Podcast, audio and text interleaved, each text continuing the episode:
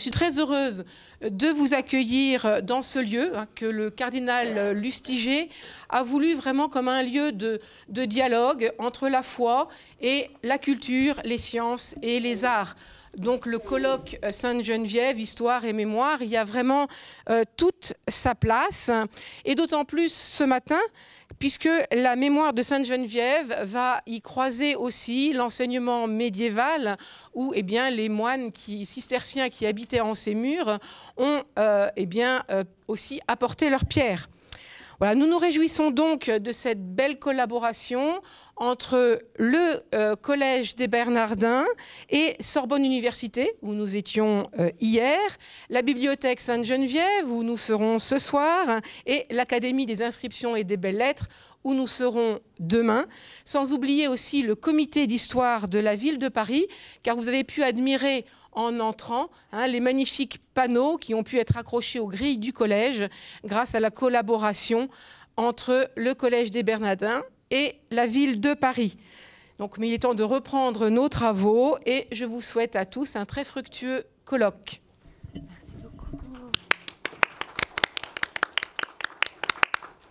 Un très grand merci à Marie-Hélène Grinchenko qui a effectivement accompagné, en fait, qui nous invite ici, qui nous reçoit chez elle et euh, qui aide évidemment à la réussite de ce colloque. Tous ceux qui ont participé à la journée d'hier ont découvert Geneviève dans son monde, puisqu'hier nous avons pu la suivre durant l'Antiquité, cette Antiquité tardive, euh, où la politique des empereurs se révèle favorable à l'Église et permet à un réseau de cités épiscopales d'apparaître peu à peu en Gaule. Ce contexte de l'Antiquité tardive, où les relations entre Orient et Occident rendent sinon réel, du moins possible ou peut-être vraisemblable, que Siméon le stylite ait entendu parler de Geneviève plutôt que réciproquement. Cette antiquité aussi où euh, le pélagianisme est une hérésie connue, connue de près, au point que la géographe, le premier hagiographe qui écrit la vie de Sainte Geneviève, connaisse encore cette hérésie et puisse en parler d'une façon assez précise Enfin, hier, nous avons découvert le contexte matériel dans lequel la petite Geneviève a évolué avec ces toutes nouvelles découvertes de euh, la nécropole de la rue Sadi Carnot à Nanterre, un tout petit milieu humble et rural, euh, une population dont on ne sait pas vraiment euh, à quel point elle est chrétienne, en tout cas qui ne le dit pas dans ses tombes. Aujourd'hui, au Collège des Bernardins, nous tournons la page, nous entrons dans le Moyen Âge, c'est-à-dire à cette époque à laquelle Geneviève est devenue Sainte Geneviève, euh, puisque bien qu'elle ait été considérée comme une sainte par ses contemporains, c'est bien parce qu'il y a eu euh, des hommes et des femmes qui ont vénéré Geneviève comme sainte que nous parlons d'elle encore aujourd'hui.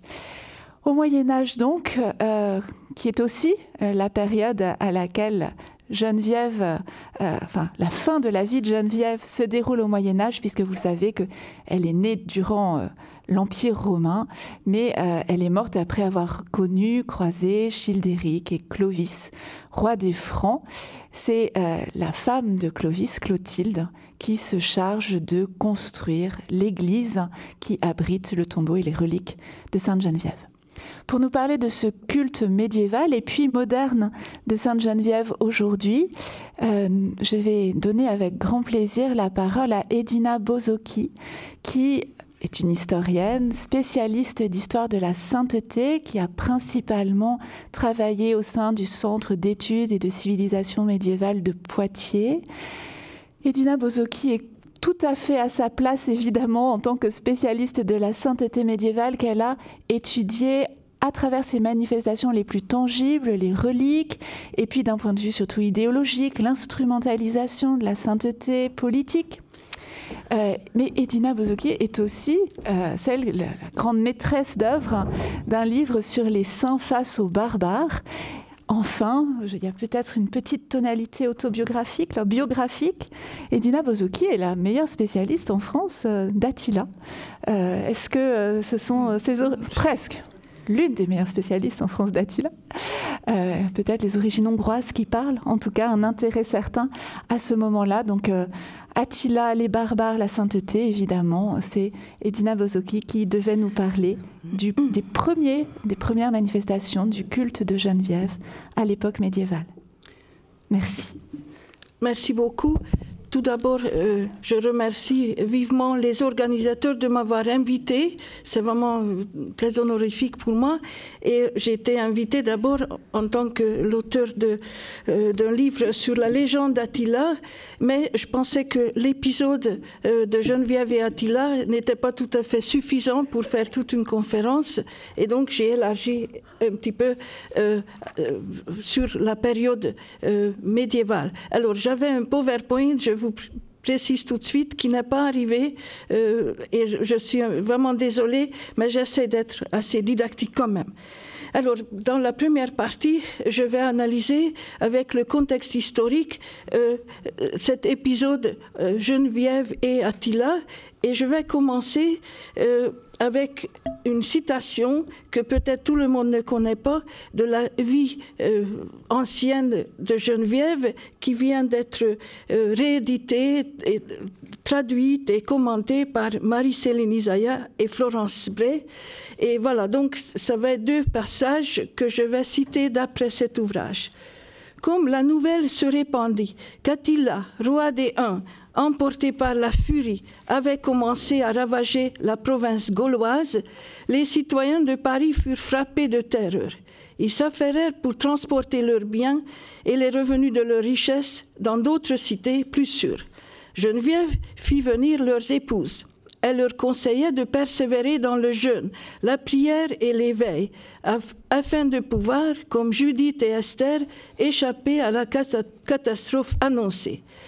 Ralliées à l'idée de Geneviève, elles pratiquèrent donc quelques jours de veille au baptistère et se livrèrent entièrement à Dieu par le jeûne et la prière, comme Geneviève l'avait conseillé.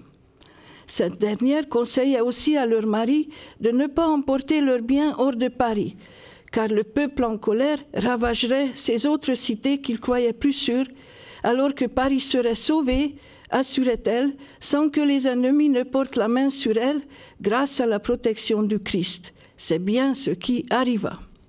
Les citoyens de Paris s'insurgèrent contre elle. Elle était manifestement un faux prophète donné à leur temps, disait-il, puisqu'elle leur interdisait de déplacer leurs biens d'une cité, pour ainsi dire perdue, vers d'autres villes plus sûres.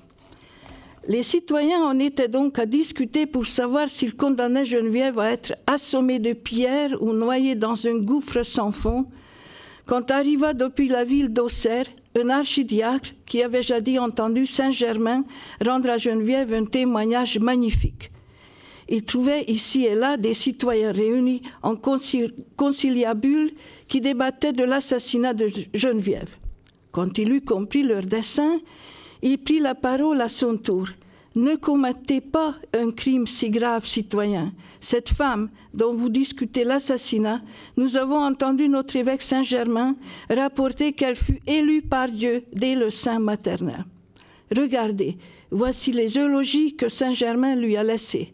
Découvrant donc au témoignage de Saint-Germain, Geneviève était une des fidèles servantes de Dieu, et voyant les eulogies qui lui avaient été apportées par l'intermédiaire de l'archidiacre, les citoyens de Paris, parce qu'ils craignaient Dieu, euh, et s'ébassaient de ce que l'archidiacre avait dit, mirent un terme à leur guet-apens. Leur dessein pervers avait disparu. Voilà la citation. Alors, euh, ensuite, un peu plus loin, pour conclure cet épisode, l'auteur de la vie de Geneviève évoque les miracles de Saint Martin, de Tours et de Saint-Aignan.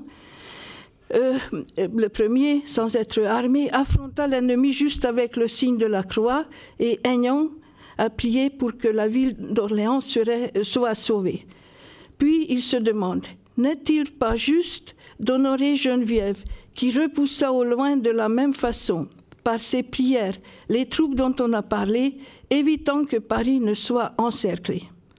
C'est cette dernière phrase qui attribue aux prières de Geneviève l'évitement de Paris par les Huns, qui constitue la base de la légende de la sainte protectrice contre les barbares.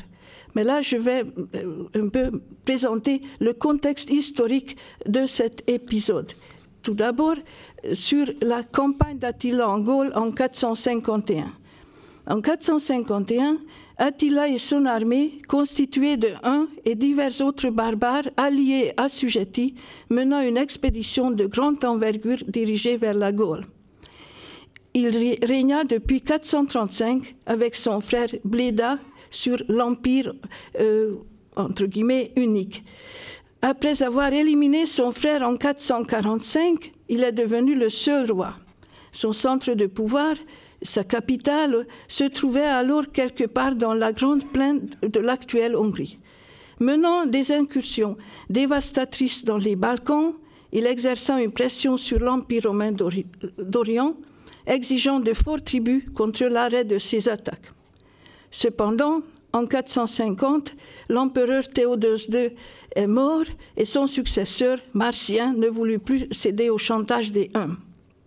Dans le même temps, une curieuse affaire fournit à Attila un prétexte pour s'immiscer dans les affaires de l'Empire d'Occident. La sœur aînée de l'empereur Valentinien II, Honoria, fut mariée de force à un aristocrate et fut écartée du pouvoir. Au printemps 450, elle envoya un messager auprès d'Attila en lui demandant d'intervenir à son secours et lui offrant sa main. Saisissant cette occasion, le roi I réclama à la cour de Ravenne qu'Honorias lui soit livré avec la moitié de l'Empire d'Occident, puisque Honoria avait reçu de son père le pouvoir sur cette partie et qu'elle en avait été privée par l'avidité de son frère.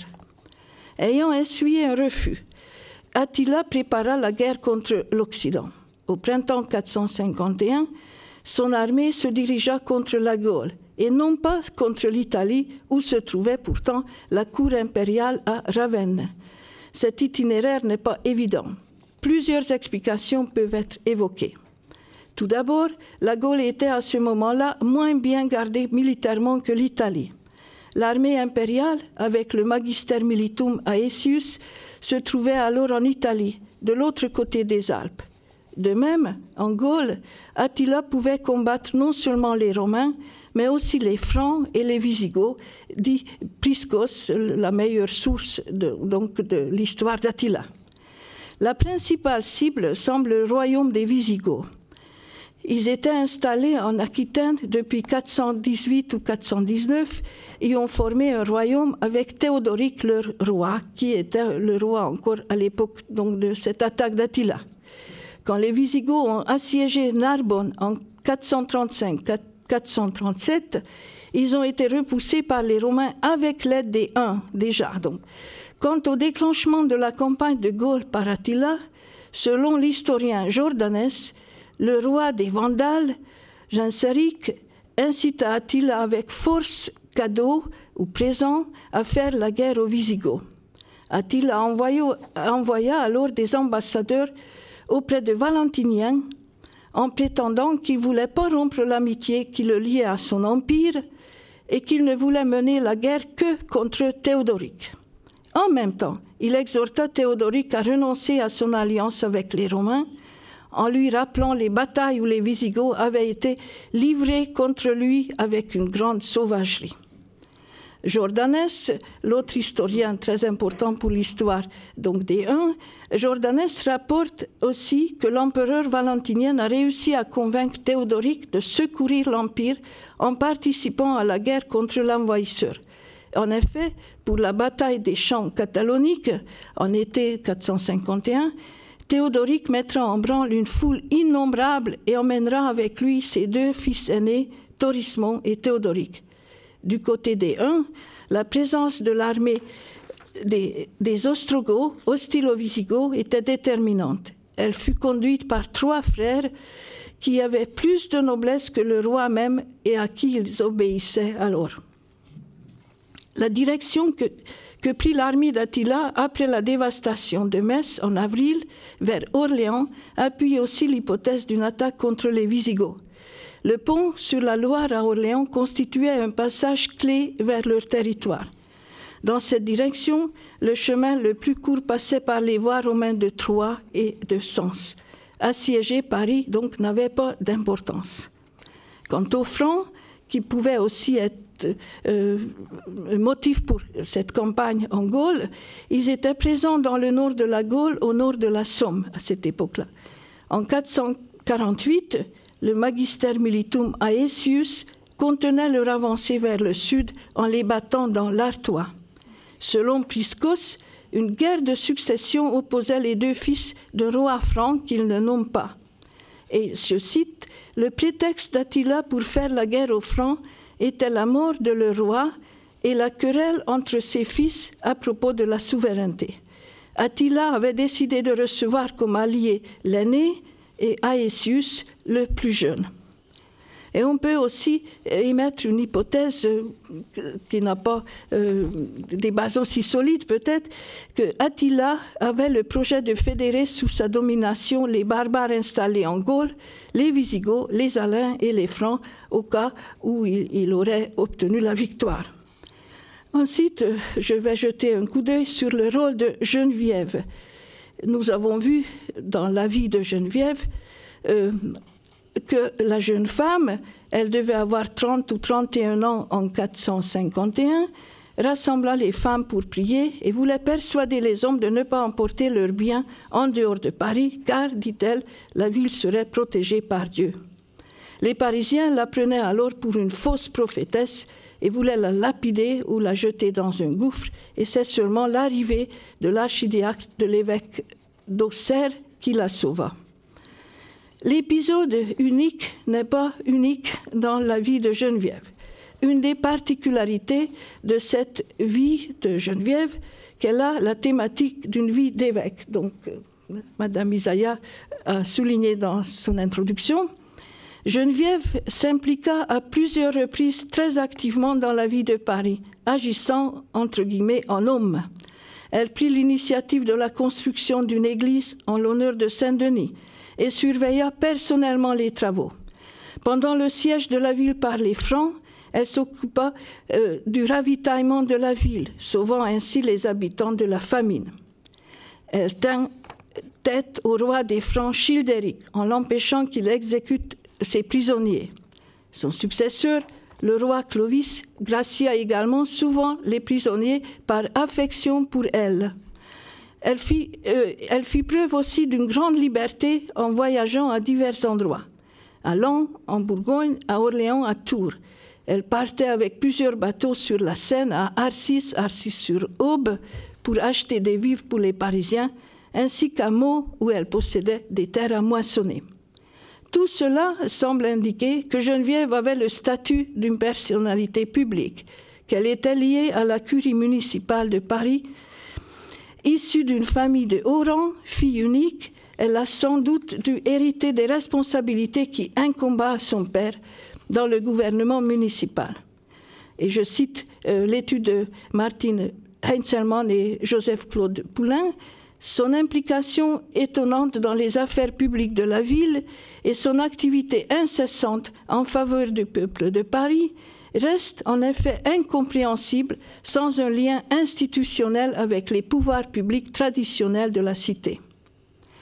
Elle jouissait aussi d'une certaine autorité, du moins spirituelle et morale, en tant que vierge consacrée.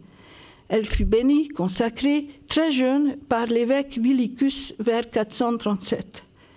Tout en restant vive dans le monde, ce statut lui permit d'être soustraite à la tutelle masculine. Soulignons que l'évêque Germain d'Auxerre, déjà très estimé par le peuple chrétien, lui a manifesté plusieurs fois un grand respect dès le jeune âge de Geneviève. Mais c'est avant tout en raison d'une certaine vacance du pouvoir qu'elle pouvait intervenir dans la vie municipale. Quand en 451, les femmes, euh, les hommes fortunés voulaient fuir, on ne signale aucune action de l'évêque de Paris. Or, à cette époque, c'était souvent les évêques qui prenaient en main la défense et le ravitaillement des cités.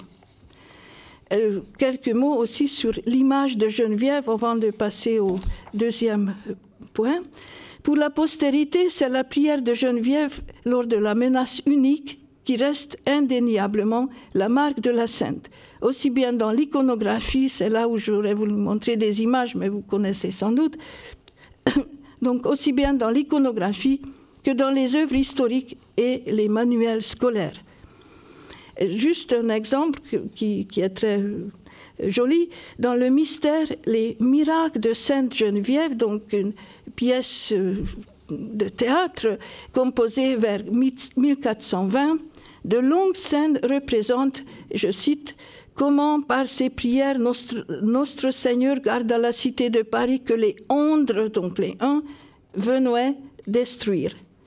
Quand le messager, trop menu, vient annoncer aux Parisiens l'approche des uns, je cite, qui pille, harde et détruit ville, chastio, cité et fort, et que le roi Attile gaste France et détruit et pille, et est s'entendre sans faillir de venir Paris assaillir, citation terminée, trois bourgeois veulent envoyer femmes et enfants hors Paris.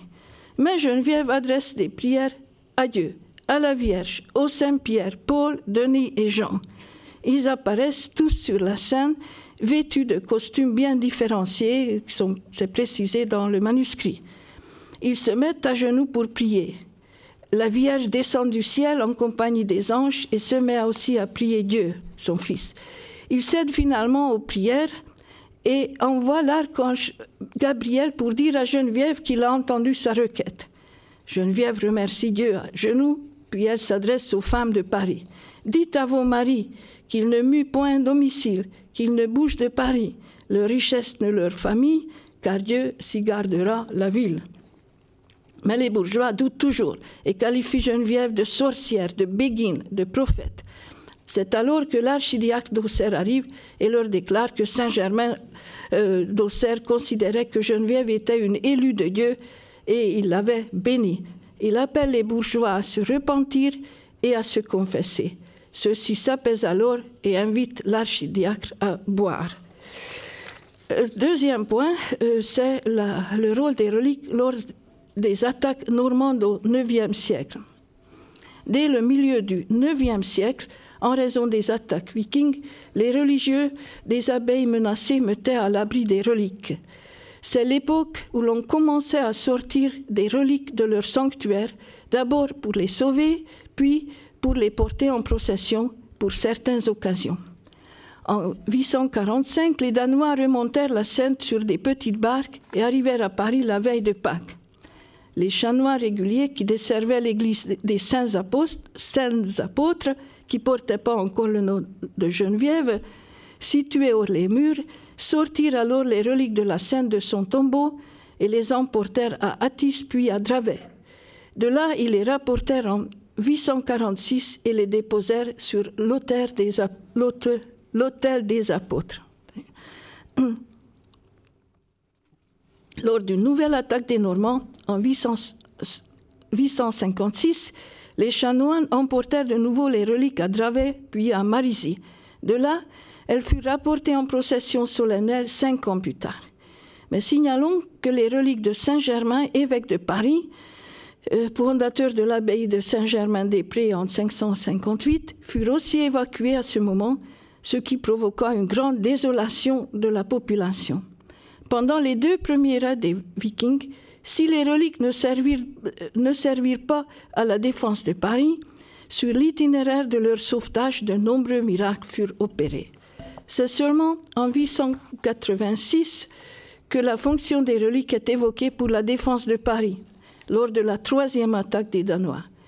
On transportait d'abord les corps de plusieurs saints, Germain, Marcel, Clou et autres, à l'intérieur de la ville de Paris pour les mettre en sécurité.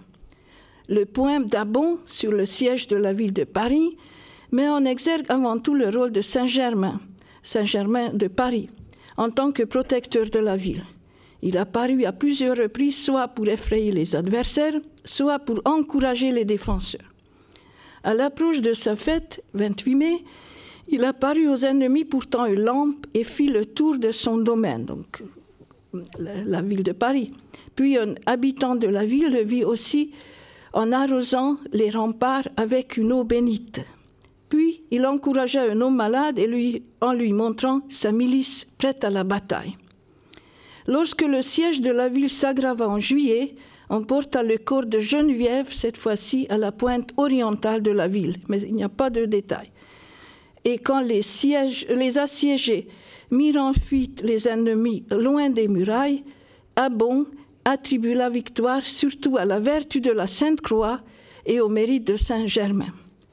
Bon, c'est juste pour terminer avec euh, ces attaques que l'empereur Charles le Gros réussit à éloigner les Danois sous la menace de son armée, mais aussi en leur offrant 700 livres d'argent. Revenus en 888, les barbares furent repoussés par l'évêque Enchéri. Vers la fin de 890 ou début 891, les reliques de Germain, de Geneviève et de Saint-Cloud furent ramenées dans leurs églises. Euh, troisième petite partie concerne le miracle des Ardents. La première véritable utilisation processionnelle des reliques de Geneviève eut lieu en 1129, lors de l'épidémie du mal des Ardents, appelée aussi le feu sacré, qui ravagea alors particulièrement le nord de la France, Paris et le Soissonnais, due à une intoxication par l'ergot de seigle ou d'autres céréales, ce mal provoqua la gangrène de l'extrémité des membres et ou la sensation intense de brûlure et des convulsions. Les médecins n'étaient pas capables de soulager et de, guérir cette maladie. Espérant un miracle, les malades affluèrent à l'église Notre-Dame. Il s'agit encore de l'édifice euh, roman. L'évêque de Paris, Étienne de Senlis, 1123-1141, ordonna un rassemblement de reliques des saints à la cathédrale, mais ce fut sans effet. L'évêque se rappela alors que Sainte Geneviève avait délivré la ville de Paris de l'armée des barbares et avait contraint la Sainte en crue à rentrer dans son lit. On va voir dans la partie suivante. Depuis 1107, l'abbaye Sainte-Geneviève était exempte de la juridiction épiscopale. L'évêque, donc, dut d'abord euh, demander aux chanoines de porter en procession ses reliques à la cathédrale. L'évêque ordonna un jeûne général, puis les religieux de Sainte-Geneviève euh, choisirent ceux qui seraient les plus dignes de porter la chasse. Le jour de la procession, l'évêque partit d'abord à l'abbaye et de là, le cortège se mit en marche. Lorsque la chasse entre dans la cathédrale, cent malades furent guéris, tous ceux qui touchèrent la chasse, sauf trois autres, bon, je ne détaille pas. En voyant ce miracle, les habitants de la cité voulaient garder les reliques, espérant que leur présence protégera la cité. Les chanoines repartirent en hâte avec la chasse l'épidémie cessa dans le, royaume. Et pour commémorer, commémorer l'événement, le pape Innocent II instaura ensuite la fête d'anniversaire du miracle au 26 novembre. Il existe aussi un autre texte sur ce miracle édité par euh, M. Dolbeau, daté du début du XIIIe siècle, composé probablement par un clerc appartenant cette fois-ci à Notre-Dame. Son auteur rappelle que Geneviève, qui était venue au secours du peuple et de la ville de Paris dans tant de périls au témoignage de l'écrit sur sa vie, intercéda auprès de la Vierge qui, à son tour, pria son fils. Il souligne que l'Église Notre-Dame conserve les cheveux de Marie, donc ça donne encore une valeur supplémentaire de, cette protection. De façon générale, ce texte exalte le rôle de la Vierge Marie dans l'accomplissement du miracle de guérison. Dans les deux récits, Geneviève agit entre en collaboration avec la Vierge Marie. C'est le sens de la procession de ces reliques vers l'Église consacrée à la Mère de Dieu, qui, elle aussi, joue, joue le rôle d'intercesseur auprès de son Fils. Quatrième petite partie, Peut-être en euh, la résumant un petit peu. Oui, d'accord, c'était. L'idée, c'est de garder un peu de temps pour qu'on puisse discuter. D'accord, bon. Euh, c'est très important parce qu'ensuite, pour l'époque moderne, Geneviève, protectrice contre les inondations. Tout d'abord, en 822, une crue exceptionnelle de la Seine inonda Paris. Et euh, l'évêque de Paris exhorta alors le peuple à jeûner et à faire pénitence et envoya les prêtres en bateau pour trouver une église restée à sec pour célébrer les offices. Et là, un des, envoyés, nommé Richard, arriva au monastère féminin fondé par Geneviève, où se trouvait encore le lit de la Sainte dans une chambre. Et Richard découvrit que l'eau qui est montée dans la chambre jusqu'à la moitié des murs épargna le lit. Et bon, c'est un grand miracle. Richard en, informa l'évêque qui se rendit sur place et ordonna de rendre grâce à Dieu en l'honneur de la Sainte. Et dès ce jour, l'inondation reflua et la Seine rentra dans son lit. Alors là, je vais résumer ensuite. Mais c'est que plusieurs siècles plus tard que l'on commençait à utiliser les reliques de la Sainte pour arrêter les inondations. Donc au XIIIe siècle, tout d'abord en 1206, il y avait des pluies diluviennes, donc inondations de la Seine, euh, donc Paris inondé, euh, et donc on sort la chasse de Geneviève, on amène à Notre-Dame, et euh, quand le corps de Geneviève entra dans Notre-Dame de Paris, la Seine se retira, il pleuvait plus jusqu'à ce que la terre s'assèche. Euh, ensuite, deux autres miracles ont eu lieu au XIIIe siècle. Euh, dans l'un de ces miracles, il y a une colombe qui accompagne la chasse pendant euh, son aller-retour à Notre-Dame. Et à la fin de 1236, avant Noël, la Seine se mit de nouveau à déborder et il y avait une grande inondation. Et là encore, on faisait cette procession avec sa chasse à Notre-Dame. Alors ma dernière partie, ça aurait été sur les processions. Je vais juste euh, très légèrement évoquer parce que là, on passe en fait déjà à l'époque moderne et je voulais citer un, petit peu quand même les statistiques dans l'étude de Marie-Carmen Gras. Euh, que euh, on a d'abord les processions de Geneviève, on a recensé une centaine euh, euh, à partir du Moyen Âge et surtout à l'époque moderne. Et pour les statistiques, il faut marquer que les calamités météorologiques qui affectaient un large bassin parisien étaient essentiellement liées à la pluviométrie et euh, de toutes les cérémonies organisées pour des motifs météorologiques, 46 le furent à cause des pluies continues, 25 à cause de la sécheresse 11 à cause des inondations et le reste à cause des orages, etc.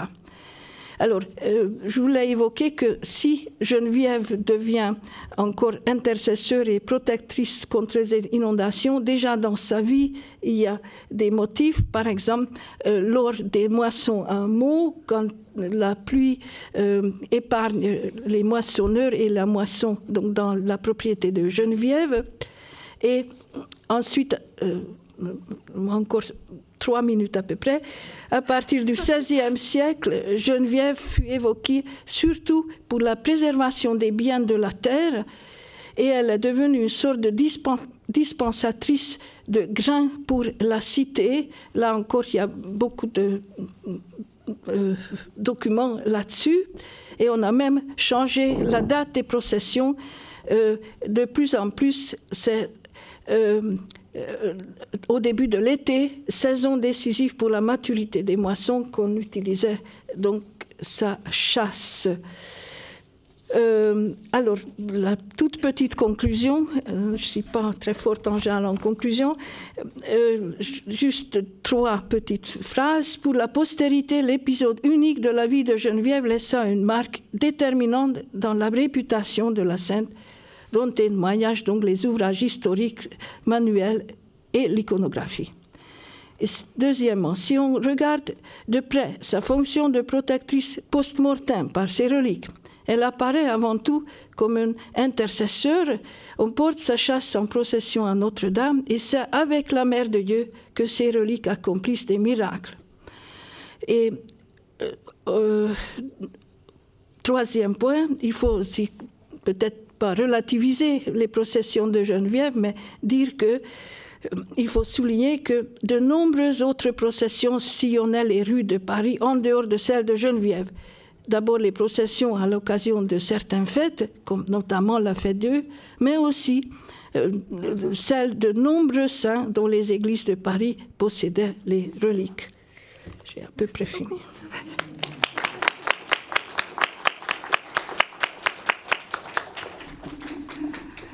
Merci beaucoup Edina d'avoir réussi cet euh, horrible exercice de se résumer soi-même. Et c'est pour mieux laisser deux minutes à la discussion pour qu'on puisse profiter euh, du reste de ta science. Tu, nous montres que euh, cette sainte qui, dont la vie nous dit qu'elle était extrêmement efficace pour guérir les malades et finalement qu'elle était associée immédiatement à la sépulture des rois francs, donc elle avait deux spécialités, la thaumaturgie et la protection de la famille royale. ben, c'est précisément dans ces deux domaines-là qu'elle n'a pas réussi, puisque au Moyen Âge, on l'utilise, en tout cas on demande son intercession pour des miracles écologiques et la protection des biens. Qu'est-ce qui s'est passé alors, tout d'abord, euh, dans ma communication, je ne voulais pas parler de, ces miracles de guérison qui sont évoqués évidemment euh, durant sa vie et aussi par ses reliques. Je voulais parler uniquement de la protection de Paris en tant qu'unité ou cité. Donc, voilà. Alors, je ne peux pas vraiment bien expliquer pourquoi c'était comme ça. non, je n'ai pas d'explication. La question est est-ce que la spécialisation de Geneviève dans les miracles écologiques vient finalement d'une forme de lacune? Y avait-il d'autres saints pour occuper ce créneau? Pardon, je résume un peu. Euh, voilà. Ça, il faut euh, regarder surtout l'époque moderne, hein, dont je ne suis pas spécialiste, parce que là, il y a énormément de processions, il y a énormément d'études aussi sur les processions à Paris à l'époque, disons, moderne, à partir du XVIe siècle. Et je pense qu'il y avait d'autres saints qu'on utilisait aussi dans ce but, mais Geneviève obtient quand même une spécialisation.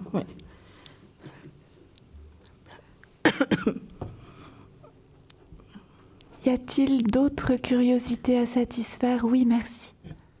Oui, euh, je suis assez fascinée par ce que Geneviève a fait euh, pour la ville de Paris, toutes ses responsabilités municipales. Et je voulais savoir si on sait quelle éducation elle a eue, enfin, quelle connaissance elle a pu avoir. Elle savait sans doute lire et écrire, mais est-ce qu'on en sait un peu plus sur sa culture personnelle, sur sa formation? Merci. Quand vous dites elle savait sans doute lire et écrire, euh, je n'en ai trouvé, pardon, je, je réponds, mais je n'en ai trouvé aucune preuve. C'est même étonnant euh, pour qui travaille sur la sainteté médiévale euh, qu'on dise à ce point-là peu euh, que cette femme méditait les Écritures.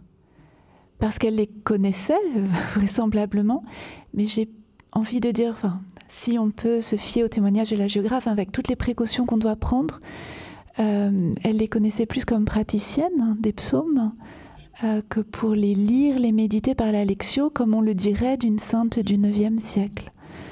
Euh, si on ajoute que donc elle est orpheline hein, à, peu près euh, voilà à 15 ans, on est formé avant, hein, mais j'ai pas du tout l'impression, je parle sous le, contrôle de Joseph Claude Poulain, mais j'ai pas du tout l'impression qu'elle ait reçu une formation ni d'élite ni d'exception.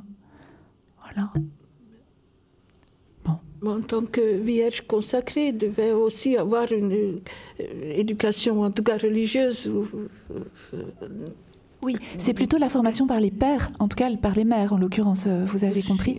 Euh, mais c'est plutôt ça, c'est plutôt une. Enfin, ce dont on a l'impression, c'est qu'elle apprend par la pratique de la religion, de la méditation, de la prière, et puis qu'elle écoute aussi ce que les clercs lui disent. Euh, parce qu'il n'y a peut-être pas d'évêque à Paris, mais il y a un clergé nombreux et qu'elle connaît bien. Donc, euh, pas d'autre intuition là-dessus.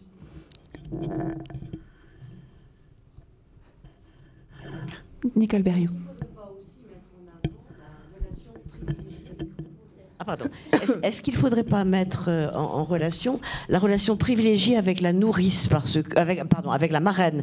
Ah Parce qu'on sait qu'ensuite, quand elle vient à Paris, euh, elle, va chez sa marraine. On n'en sait rien, on ne sait pas du tout qui était cette femme. Euh, mais enfin, même si on ne sait pas, on peut au moins poser des questions et mettre des jalons. voilà. Est-ce que ça, ce genre de relation est attesté à cette époque? Est-ce qu'il y a d'autres cas? Est-ce que c'est juste une ouverture sur l'inconnu? Là, je parle sous le contrôle de Florence Bray. Le texte latin, c'est Mater Spiritualis ou Mater Spiritualis. Ouais. Euh, ça veut dire que nous, on peut traduire par marraine, et alors tout de suite, on entend cette espèce de mère de substitution, cette relation éducative, euh, voilà. Mais en fait, Mater Spiritualis, dans le cadre d'une virginité consacrée, ça veut dire c'est sa maîtresse de stage aussi. Euh, je veux dire, c'est effectivement la femme éducatrice, mais c'est pas forcément sa marraine de baptême. En tout cas, on n'en sait rien. Donc oui, sans doute, une vierge consacrée enfin, euh, ne découvre pas toute seule euh, ce mode de vie. Euh, donc elle a été à l'école d'autres femmes qui vivaient déjà une consécration à Dieu. Mais alors, euh, est-ce qu'on a traduit par marraine? Oui, on a traduit. Voilà, on aurait dû mettre une note de bas de page. Nous ne savons pas ce que ce terme veut dire. Michel Saut. Oui, à propos, il y a certainement dans la salle des spécialistes des processions, mais je, voudrais simplement souligner que euh, les processions de Geneviève qui descend euh, à la cathédrale sont toujours des processus. Il faut que pour que Geneviève descende à la cathédrale, il faut que, que Marcel, les reliques de Marcel, ah soient montées la chercher. Hein. Et donc il y a toujours une relation entre euh, les reliques de Saint Marcel de Paris, réputé évêque, enfin euh, mal connu, mais euh, évêque de Paris, j'allais dire symbolique, et Geneviève, c'est-à-dire qu'il y a toujours relation entre la cathédrale et Sainte-Geneviève, et les reliques montent et descendent en s'accompagnant, euh, et, les spécialistes des, des, processions nous expliquent qu'il y a même euh, les porteurs des chasses se, se, relaient et, se passent les chasses pour porter l'une et l'autre à la fois. Donc il y a toujours association de Geneviève avec d'autres reliques, et dans les grandes processions, il y a toutes sortes d'autres reliques que celles de Geneviève qui, sont, qui, qui sont déplacées en, en même temps. Hmm. Tout à fait, oui. Non, mais j'ai souligné euh, assez légèrement qu'il y avait une collaboration ou association avec d'autres saints et surtout avec leurs reliques et surtout aussi cette euh, chose euh, absolument régulière, toujours le rapport avec Notre-Dame, la, cathédrale et, et, les reliques de Geneviève, de, l'abbaye Sainte-Geneviève. je, me permets, puisque j'ai attiré l'attention sur les, sur les processions, d'inviter à aller voir les panneaux qui sont dehors sur la grille, où vous voyez en particulier une de ces processions avec les reliques de Geneviève, les reliques de Marcel et, les reliques et beaucoup d'autres reliques dans la procession. 嗯。